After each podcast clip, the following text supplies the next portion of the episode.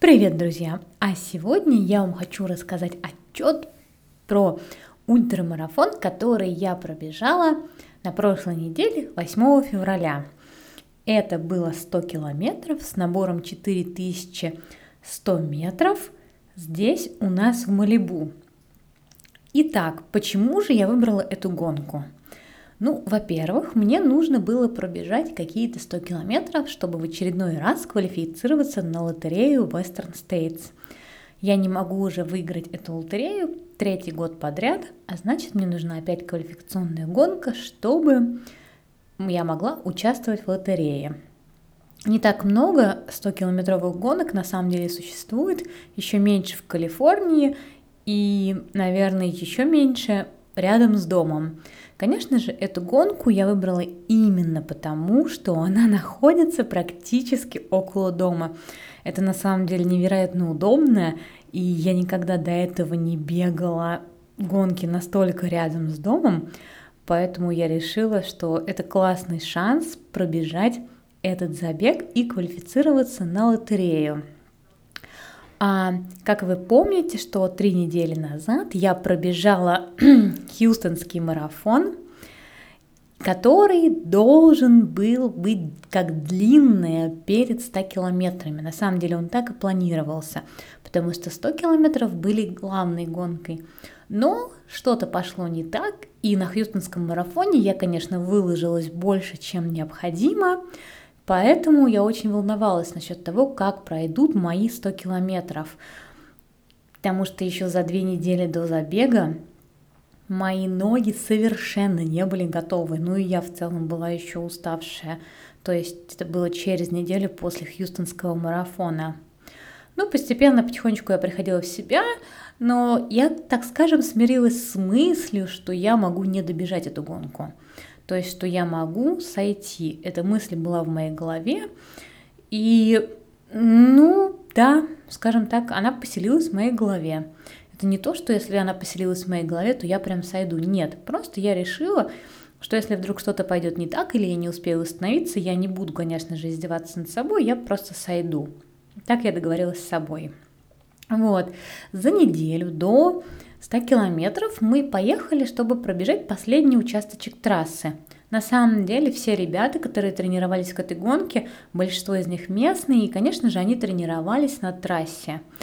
И я могу сказать вам, что это дает огромное преимущество, ну, преимущество перед собой, конечно же, психологическое. Особенно, когда ты знаешь последнюю или самые сложные участки трассы. Поэтому именно последний, так скажем, кусок в 25 километров мы поехали бежать за неделю до гонки. Он же был и кусочком первым, потому что очень сложная эта трасса. Ты сначала бежишь в одну сторону, потом ты бежишь луп, потом ты бежишь в другую сторону, забегаешь на маленький хвостик, разворачиваешься и бежишь назад к финишу. Вот скажем так. И мы бежали вот этот вот маленький хвостик назад к финишу и получается кусочек старта. Но вначале, конечно, когда ты стартуешь, тебя еще не очень интересует твоя трасса, ты весь такой э, веселый, на адреналине, ты бежишь, ты супер радостный, а в конце, последние 25 километров, когда за плечами уже около 80, конечно же, тебя интересует намного больше. И знать их намного полезнее для так скажем, психологического равновесия. Вот. И особенно я знала, что это очень сложный участок трассы, и знание его, наверное, поможет мне разложить силы.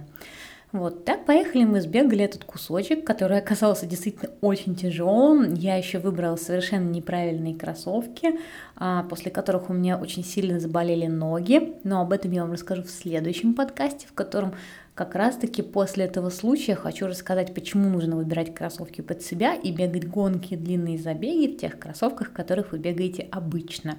Но это на следующий раз. Вот. А пока продолжим прогонку.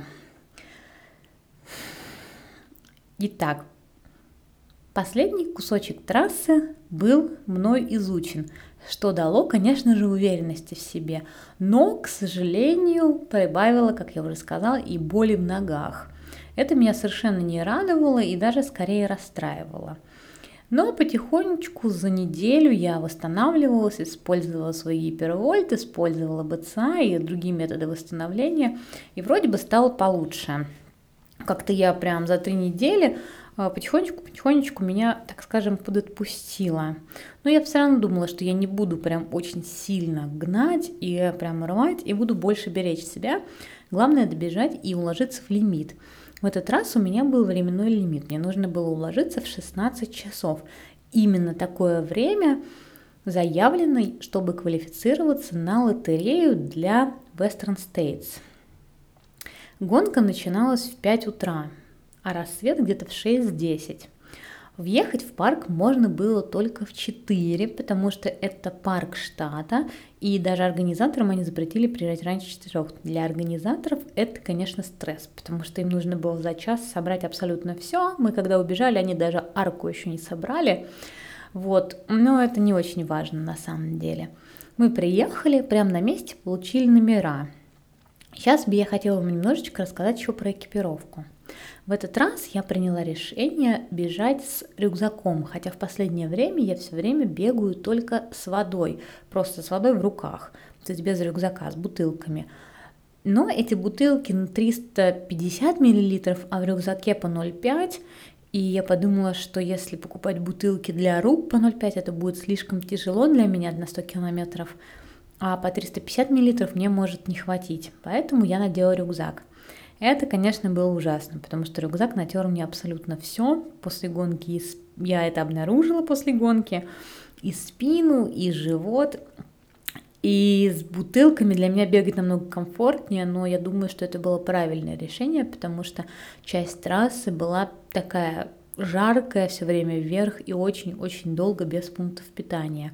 Поэтому, ну, все-таки я рада, что я приняла решение бежать с рюкзаком, несмотря на натертости.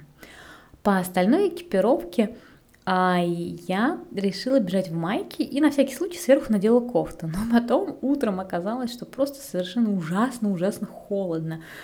Этого мы совершенно не ожидали, потому что предыдущие дни было очень тепло. Да, на побережье, конечно же, холоднее, но мы живем на побережье, мы это знаем.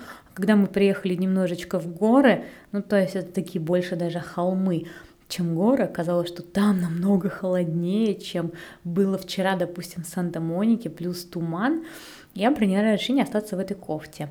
Такой момент, что я не люблю переодеваться во время гонки, прям совершенно не люблю, потому что нужно снимать рюкзак или что-то еще, и чаще всего я в чем бежала, так и бегу, даже если очень жарко. Конечно, если становится очень холодно, то я могу что-то на себя надеть, но если мне тепло, то я так и остаюсь в том, в чем бежала. Поэтому в этой кофте я так и добежала до конца, несмотря на то, что у меня было три заброски, и в каждой заброске была абсолютно разная одежда, которую можно было переодеть. Ну, я даже не думала про то, что это потеря времени или что-то еще. Нет, это вот какая-то такая лень. Кстати, про заброски. Да, было возможность сделать три заброски, что очень удобно. Я воспользовалась этой возможностью, сделала все три заброски, включая кроссовки. Потому что в этот раз я решила бежать не в трейловых кроссовках, а в обычных. Вроде бы я знала эту трассу и знала, что там немного камней, очень много fire road, это пожарная дорога, по которой ездят спасатели. То есть она широкая, не особо каменная. И как-то я подумала, что ну раз здесь не очень каменный город, то, наверное, мне будет комфортнее бежать не в трейловых кроссовках. Насчет первого я ошиблась, потому что горы оказались супер каменными. Было очень много камней, но про это попозже. Но все-таки с кроссовками я не ошиблась, потому что я бежала в Nike Infinity Run, скоро сделаю на них обзор. И из-за того, что они, наверное, очень, так скажем, э, с большой подошвой или очень мягкие, мне было достаточно комфортно бежать по камням, и все мои ногти даже остались целое. То есть набились немножечко, но не так, как бывает. Я считаю, что с кроссовками, так же как и с рюкзаком, все-таки по итогу оказался очень правильный выбор. Ну а остальная экипировка, это как обычно, это топик найковский, который меня не натирает, это Lululemon лосины, в которых очень много карманов, и это очень удобно использовать именно когда ты бежишь без рюкзака. Но я как-то вот по привычке их надела. Ну что, теперь вернемся немножечко к гонке. Итак, начинали мы в 5 утра. Это, конечно, рано, было еще темно, поэтому все бежали с фонариками. В этот день, 8 февраля, как раз-таки было полнолуние, и мы начали бежать под безумно красивой полной луной, которая светила так ярко, что многие даже не использовали фонарики. То есть, на самом деле, Плюс очень был плотный поток, мы начали сразу вверх, и, конечно, конечно, комфортнее с фонариком, но на самом деле луна была такая яркая, людей было так много, что можно было даже и без фонарика бежать. Сразу, как только мы выбежали, бежим-бежим вверх, и начали появляться животные. Я чуть не наступила на мышь, потом в меня чуть не врезалась летучая мышь. В общем, начало у нас было такое веселое потихонечку начало расцветать, и к первому пункту питания мы как раз-таки добежали к рассвету. Там мы оставляли фонарики, потому что это же был и последний пункт питания. Как я вам уже говорила, мы бегаем туда-сюда, поэтому этот же пункт был последним, на нем мы могли сбросить свои фонарики. Что, собственно говоря, я и сделала. Я сбросила фонарик.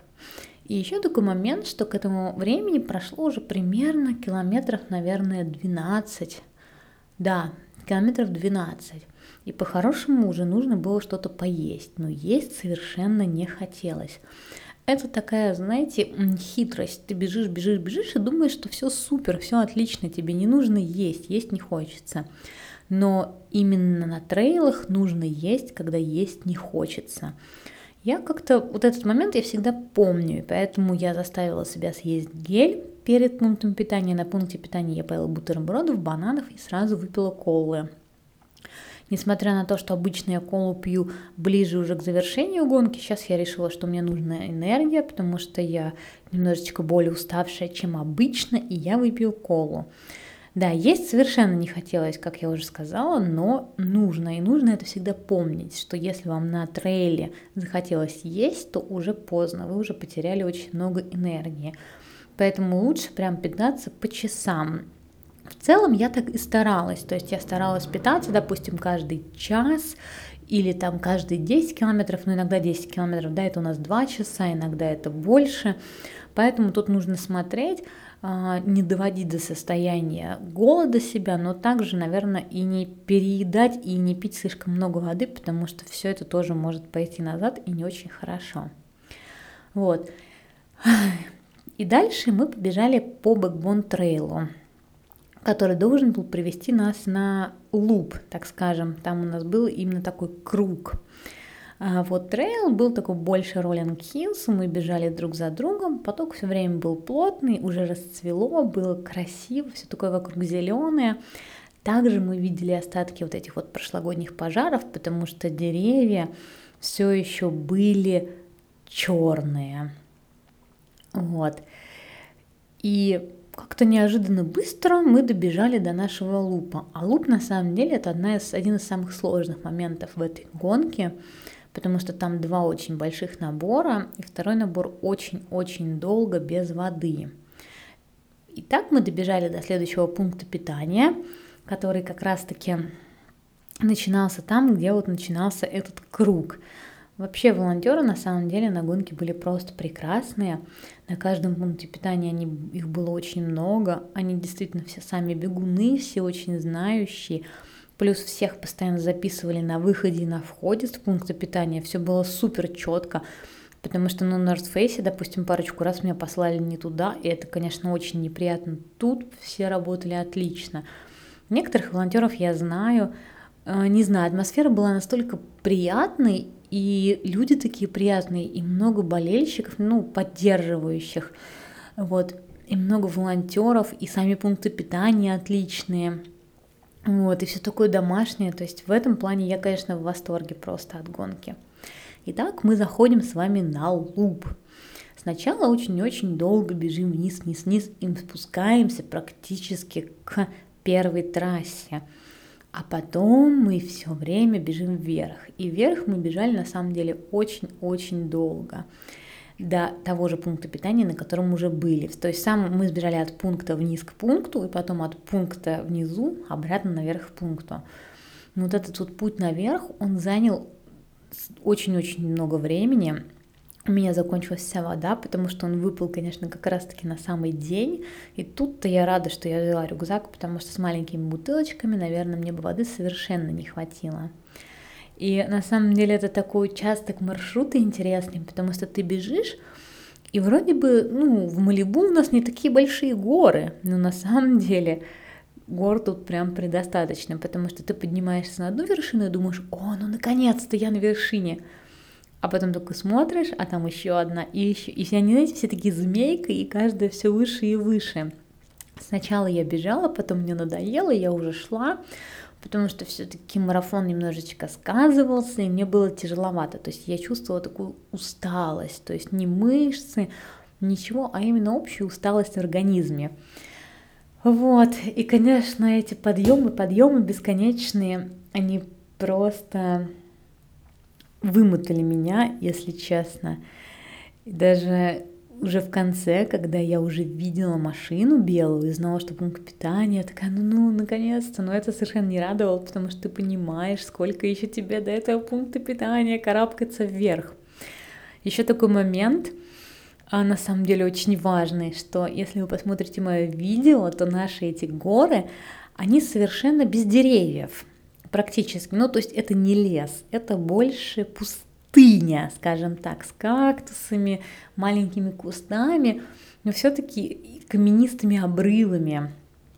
И когда ты бежишь, и вдруг тебе захотелось в туалет, то тебе сходить совершенно негде, потому что, во-первых, ты полностью на открытом участке, во-вторых, очень много людей, на пунктах питания тоже не было практически туалетов, и это, конечно, проблема. Ну, я так понимаю, что парк вообще не очень за проведение этой гонки, поэтому они, конечно, не разрешили им поставить даже на некоторых пунктах питания туалеты, и туалеты были только на тех пунктах питания, которые были на официальных парковках. А это всего лишь было один пункт питания или два на самом деле. Ну да, мы пробегали через них пару раз, но все равно. И, конечно, почему-то именно в тот момент, когда мы бежали самый-самый долгий подъем, по самому пустынному месту, без э, пунктов питания, без всего. Мне захотелось в туалет. Это, конечно, тот еще прикол, пытаться там найти какие-то кусты, но, так скажем, это вот э, наша жизнь э, трейл-раннеров. И на самом деле, когда мы уже добежали до этой белой машинки, то есть мы вышли с этого лупа и вернулись опять на Backbone Trail, я понимала, что вот сейчас я уже весь этот маршрут знаю. То есть я весь этот маршрут бегала. И мне на самом деле это очень помогло, потому что я бежала уже туда, и на тренировке я бегала вот тот кусочек, который мы сейчас побежим вниз, вверх и на финиш. И также я знала, что этот кусочек вниз, вверх и на финиш будет очень жестким. Эти последние 25 километров могут занять очень много времени. А как вы помните, я бежала на время, то есть из 16 часов. И я понимала, что в целом может все что угодно случиться на этих последних 25 километрах, потому что они очень-очень тяжелые. И мне кажется, каким-то образом я все-таки сохраняла энергию для них. То есть, если на 85 километрах ноябре я практически все бежала, я ничего не шла вверх, то тут я, конечно, шла. И я думаю, что это было именно вот такое неосознанное сохранение энергии. И вот я заворачиваю на этот последний, так скажем, спуск, а потом подъем. Такой самый сложный психологический момент, да, я его знаю. Он ведет в самую оживленную часть парка.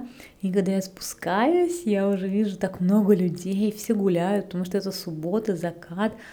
Там очень популярное место в парке. Я снимала про него видео, где снимали очень популярный сериал в США. Конечно, туда наведывается куча туристов. И они вообще не очень понимали, что эти замученные бегуны, что они вообще тут делают, и смотрели на нас такими глазами. А на этом пункте питания тоже была заброска, куда можно было забросить много еды, потому что обещали, что там будет только вода. Но волонтеры такие классные, что там чего только не было, включая пончиков, там было все что угодно, но я все равно из своей заброски съела Питера Рабита, это такое детское питание, в нем 100 калорий, и, но при этом это нормальная еда.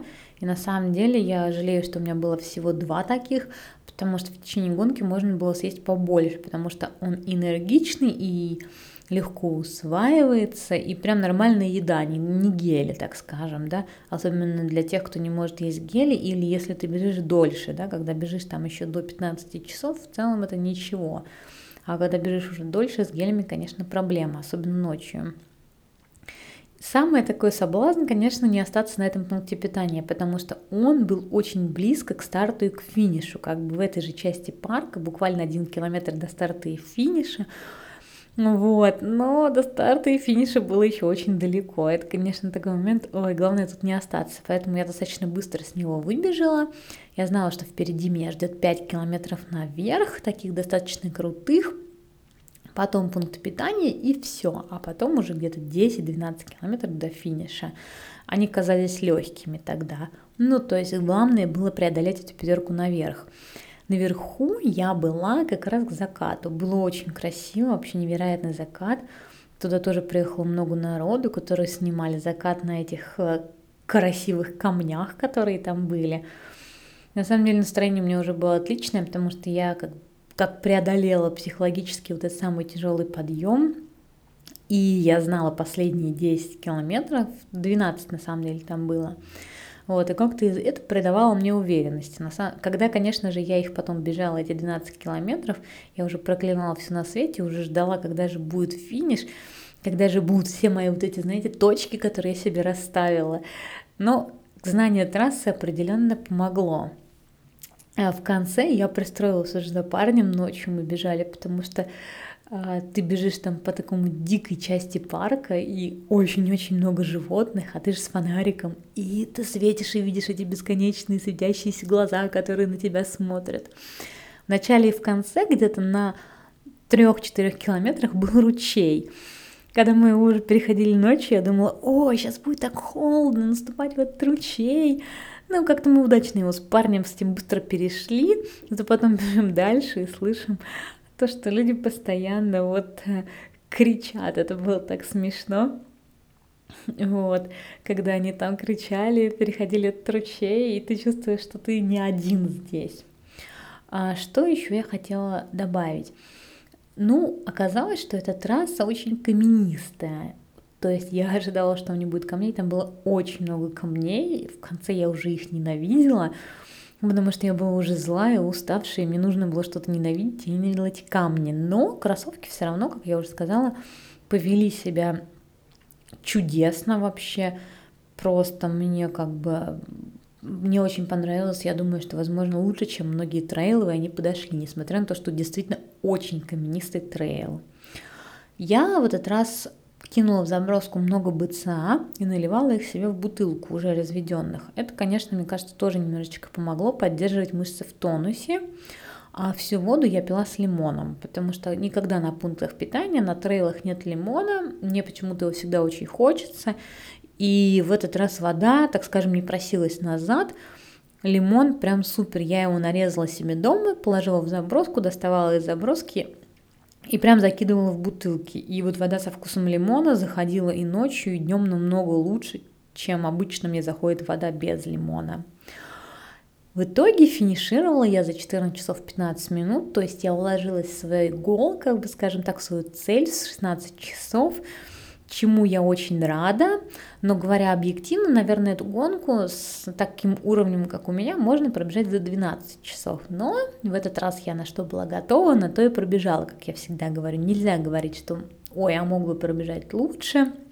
Если не пробежал, значит не мог. То есть я не могла пробежать лучше 14-15. На этот раз я сделала, так скажем, мне кажется, на 80% все, что могла. Но в целом я думаю, что эту гонку для меня нужно бегать часов за 12, несмотря на то, что у нее большой набор, так скажем, достаточно непростая трасса, потому что много камней, а, но я думаю, что за 12 часов можно справиться, потому что все-таки я смотрю, и мой уровень на 100 километрах становится все лучше, лучше и лучше, и это, конечно, радует. Ну и бонус в конце, что после гонки тебе не надо ехать никуда, ты можешь приехать просто домой, это так здорово. Меня спрашивают про состояние, но состояние после таких забегов на следующий день на самом деле бывает достаточно тяжелым, и лететь очень неприятно. Но про это, про это я расскажу в следующем подкасте, так же как и вообще про физическое состояние, что, как, когда, почему болит. Вот. Э, это тоже такая достаточно обширная тема, так же как и про кроссовки. Это такие ближайшие мои два следующих подкаста.